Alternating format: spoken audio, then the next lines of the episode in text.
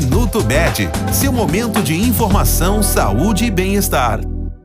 A campanha Setembro Dourado alerta pais, profissionais da saúde, educadores e sociedade em geral sobre a importância de se atentar aos sinais e sintomas sugestivos do câncer em crianças e adolescentes. Trata-se de um grupo de várias doenças que têm em comum a multiplicação descontrolada de células anormais e que pode ocorrer em qualquer local do organismo. Os tumores mais frequentes nessa fase são as leucemias, os que atingem o sistema nervoso central e os linfomas. O câncer infantil infanto-juvenil é a principal causa de morte por doença em crianças e adolescentes no Brasil, mas cerca de 80% deles podem ser curados se diagnosticados e tratados precocemente. Este foi o Minuto Med, Medicina Diagnóstica. Responsável técnico, Dr. Aloysio Abud, CRM 31912. Agende seus exames pelo telefone 16 35140700.